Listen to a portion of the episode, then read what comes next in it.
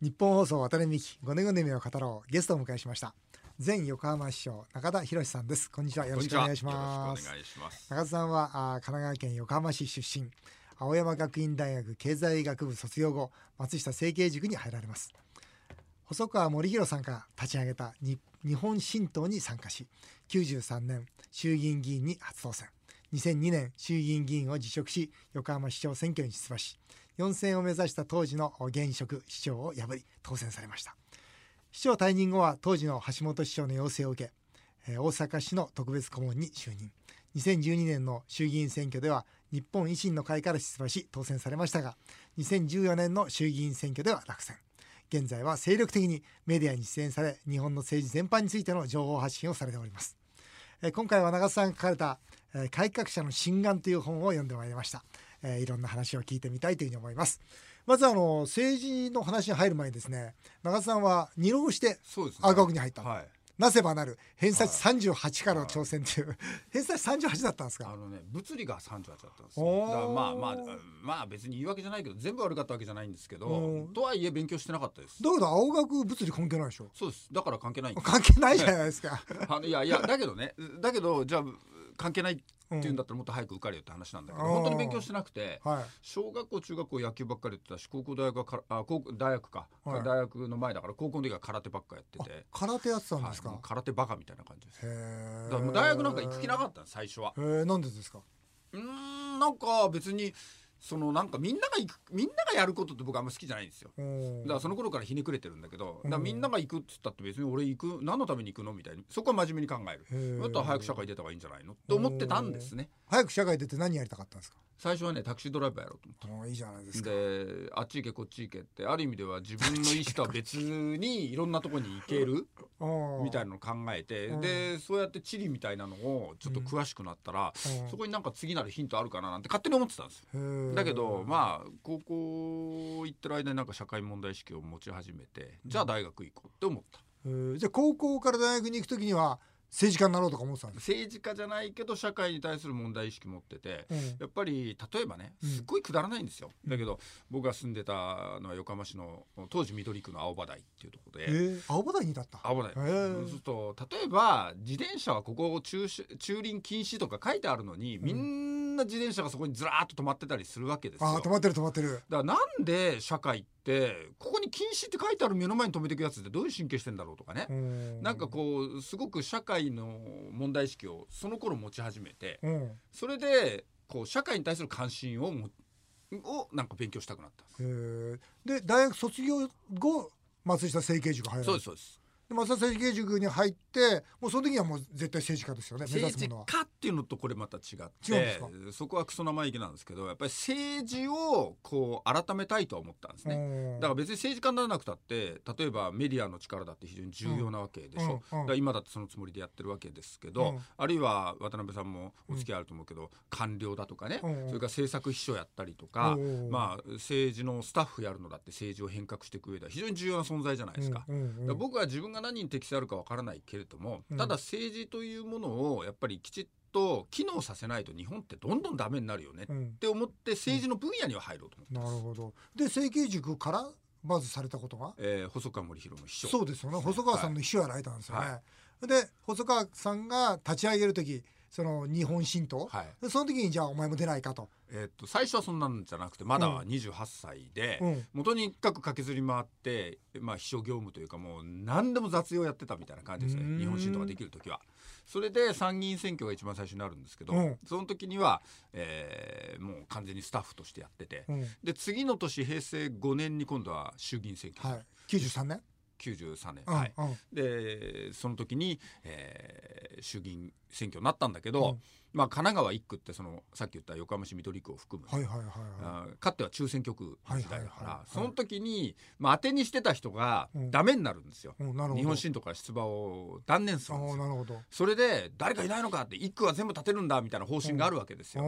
ん、それで神奈川1区お前あのあそこ住んでたよなっていう話になって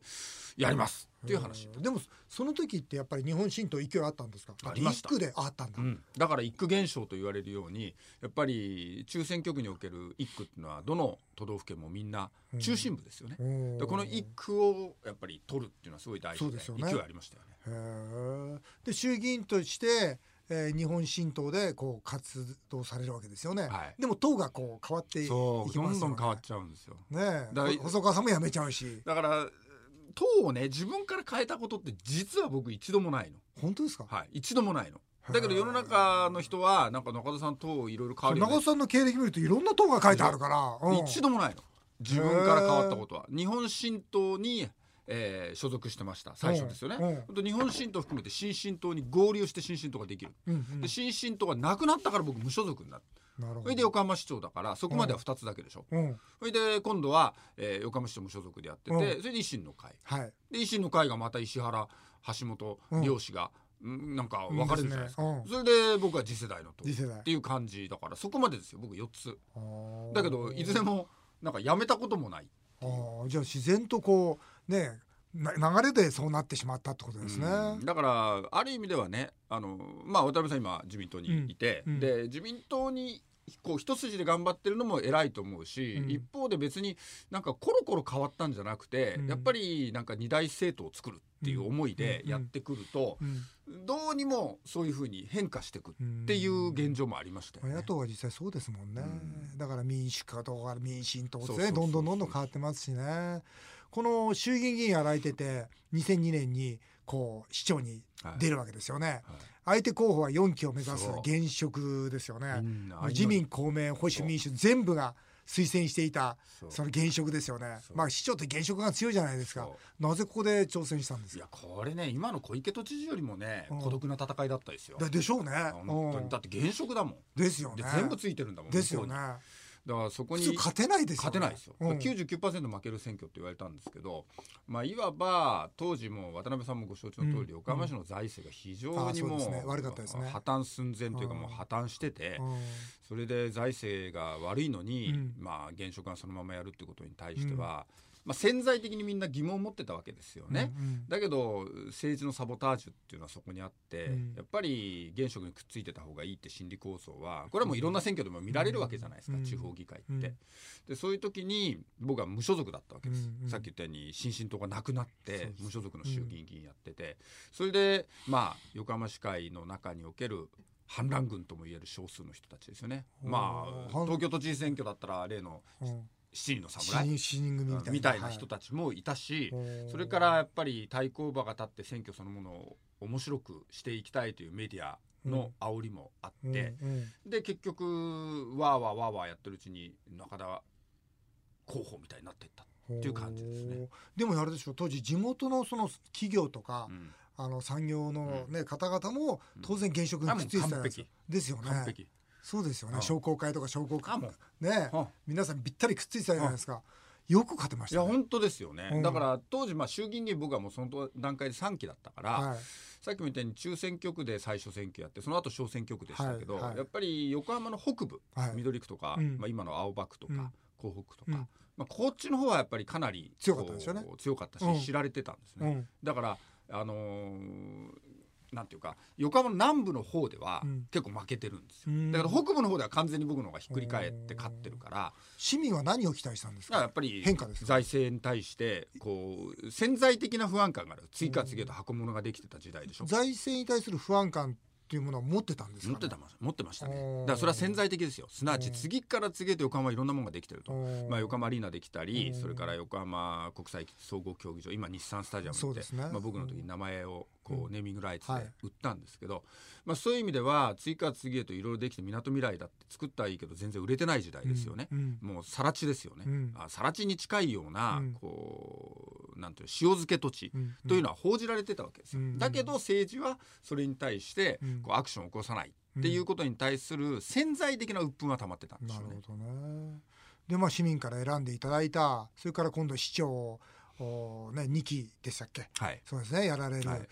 この長い間まあこの国会議員やられて野党ですよね、はい、野党の国会議員。私も今目の前でずっと見てますけど、はい、野党の国会議員と市長とは全く違うんじゃないですか？違いますね。ただ重要だったのはやっぱりじゃあ俺がその立場になった時何やるのかっていうのは日々考えてるわけですよね、うん。うん、僕今の野党嫌いなんですよ。こういうこと言っていいのか、いいんですか、どうぞどうぞ。今の野党嫌いなんです。なぜかってさ、建設的じゃないから。もうやっぱり自分たちが政権党だったらどうすんのっていうことを議論しないと、例えば安全保障法制ね一昨年の取ってみても、ね。はい、こんなもん安倍政権の出してるものが全部いいとは言わないけれども、じゃあ戦争法案憲法違反徴兵制とか言って、廃案を求めるのがあの時やるべきことなのかといったら決してそうじゃないと思うんですね。やっぱり何をどこまでやるのかっていうのはあの時に必要な議論だったわけでそういうことをやっぱり僕自身は常に頭の中に置いてものを考えるから、だから市長になったらじゃあどうするかっていうのは、まあ、今回小池さんもそうだと思うけどやっぱり自分の頭の中に目指す日本社会っていうのはあると思うんですね。そうですね。あるからそれを東京都でどうするか、当時の僕は目指すものをどういうふうに横浜でやるかっていうことだったからなるほど、まあ、横浜に置き換えて考えればいいっていう形だったから、そんなにこうなんていうかじゃあ今から慌てて考えなきゃってわけではなかった、なるほどなるほど。自然にそのあるべき形をまあ市長としてやり抜いたっていうことがまあ市長まあね、仕事だと。にかく財政ですから、うん、もうどうにもなんない当時はもう6兆2,000億円もあった借金付けの、ね、横浜市の財政をどう立て直すかですよね。うん、今のこの横浜市の財政が、うん、まあ、この間ちょっと資料見たら4兆5,000億円まで減ったということで、まあ、長さんがねこうずっと減らしていって、うん、えー、まあ、4兆5,000億まで減った、うん、まあ、ただ1年間で今500億ぐらいしか減ってないんですよね。うん、これはどういう見てますか？だいぶ緩んできたと正直思います。やっぱりね、はい、というのは減り方が遅くなりましたもんね。そうです、ね、っていうのはもう減らすとこがなくなってきてるっていうのもあるんですか？いやそれはまだまだないです。それはない。僕は約1兆円減らしたでしょ？そうですね。でね、うん、で1兆円減ら5兆円ぐらいになりましたね。で5兆2000億、ね、5兆2000億、うん、でそれは本当に大変なことなわけですよ。もう給料見直しなんかじゃ済まない話で、ありとあらゆるものまあはっきり言って嫌われることいっぱいあるんだけど、それでもやんなきゃいけないからやるんですね。でこう確かにリーマンショックがあったり、うん、まあその後の、うん、決して好転しない経済があったりという中ではね、うん、まあ緩んでしまうマインドっていうのは分かるんですよ、うん、だけどやっぱり将来世代のために歯食いしばってやんなきゃいけないところは多々あるのでね、まあちょっと緩み始めてると正直思います、ね、まあ、年間ね500億しか減らないとなると今までのその長さが減らしてきた割合からしたらちょっと少ない状況かもしれませんね。うん、やっぱりこの本の中にも書かれてるんですけど改革にはビジネスセンスが必要だと書かれてますけど、うんね、やっぱ PTCA を回すとか、うん、まあその1円にこだわるコストパフォーマンスに、を意識するとかいうことって、まあ、国の政治を見ててもほとんど感じないじゃないですか。感じない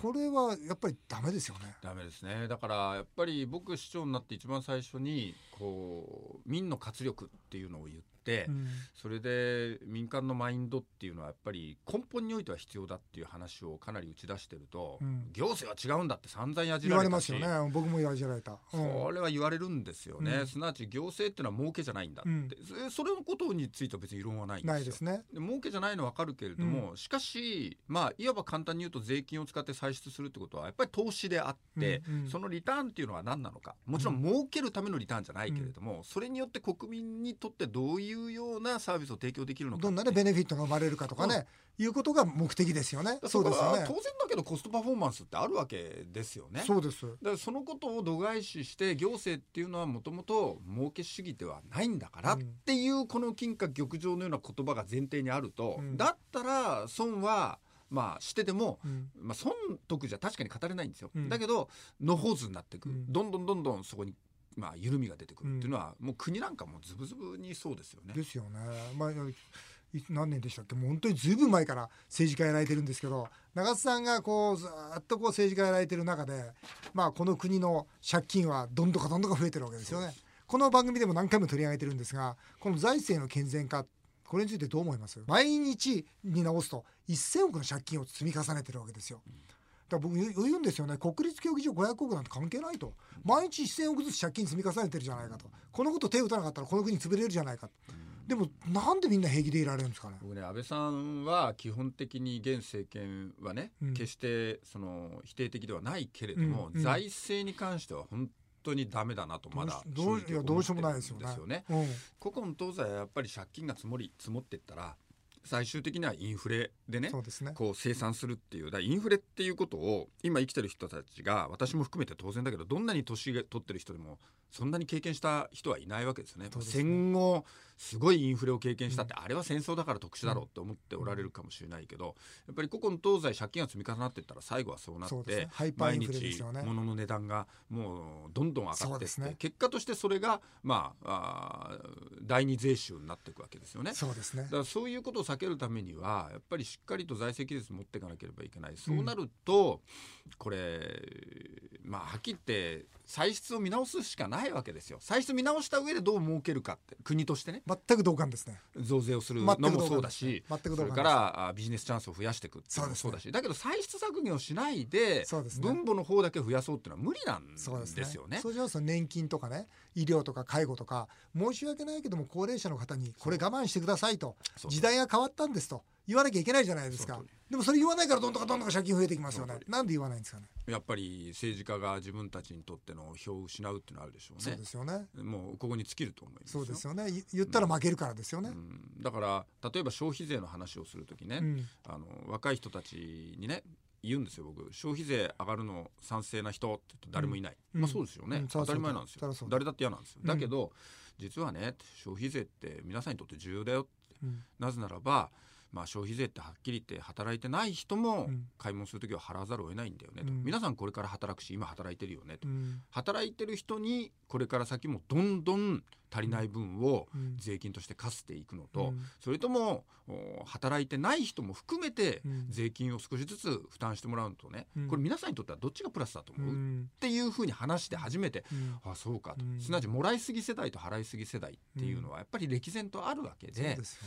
ぱり払いすぎの彼らをどうやって救っていくのかっていう時に、うん。もらいすぎの人にもう一回納税してもらうとかもう一回保険料を追加で出してもらうっていうのは無理ですよね。とすると消費税というね、うん形でやっぱり少しずつの負担をしてもらうということをもう一回やらないとうん。ダメだと僕は思うんですね。うん。長澤さんまあ市長時代ねうん。その公共事業を一般に入札にしたり、うん。補助金カットしたりね、うん。職員数へ削減したりという、うん。まあ言ってしまうと、えーその皆さんに対して厳しいことをうん。こうしながらうん。財政再建していったわけじゃないですか、はい、今の日本の国国会議員だってそれやればいいじゃないですか。やればいいんですよ。うん、なんでできないんですか？でなんか逆に言えば長澤さんなんでできたんです？これ。選挙強かったからですか、いややっぱり市長として大方針を示すと、うん。で例えばあの小池さんがうん。給与を半分にしたと、うん。で僕だって給料なんて満額もらったことなんて一度もないんですよ、うん。それでも財政を立て直すっていうことのためにはやっぱり自分自身がまず率先ですよね、うん。でその上で公務員もやらなければいけない、うん。で公務員までやったら今度は民間も含めてうん。全体にやっぱりお願いしますよっていうのをやっていかなければいけない、うん。ゴミも分けてもらうなんていうことも散々やって、うん。今横浜市はもうゴミ15分別をしなければね、うん。生活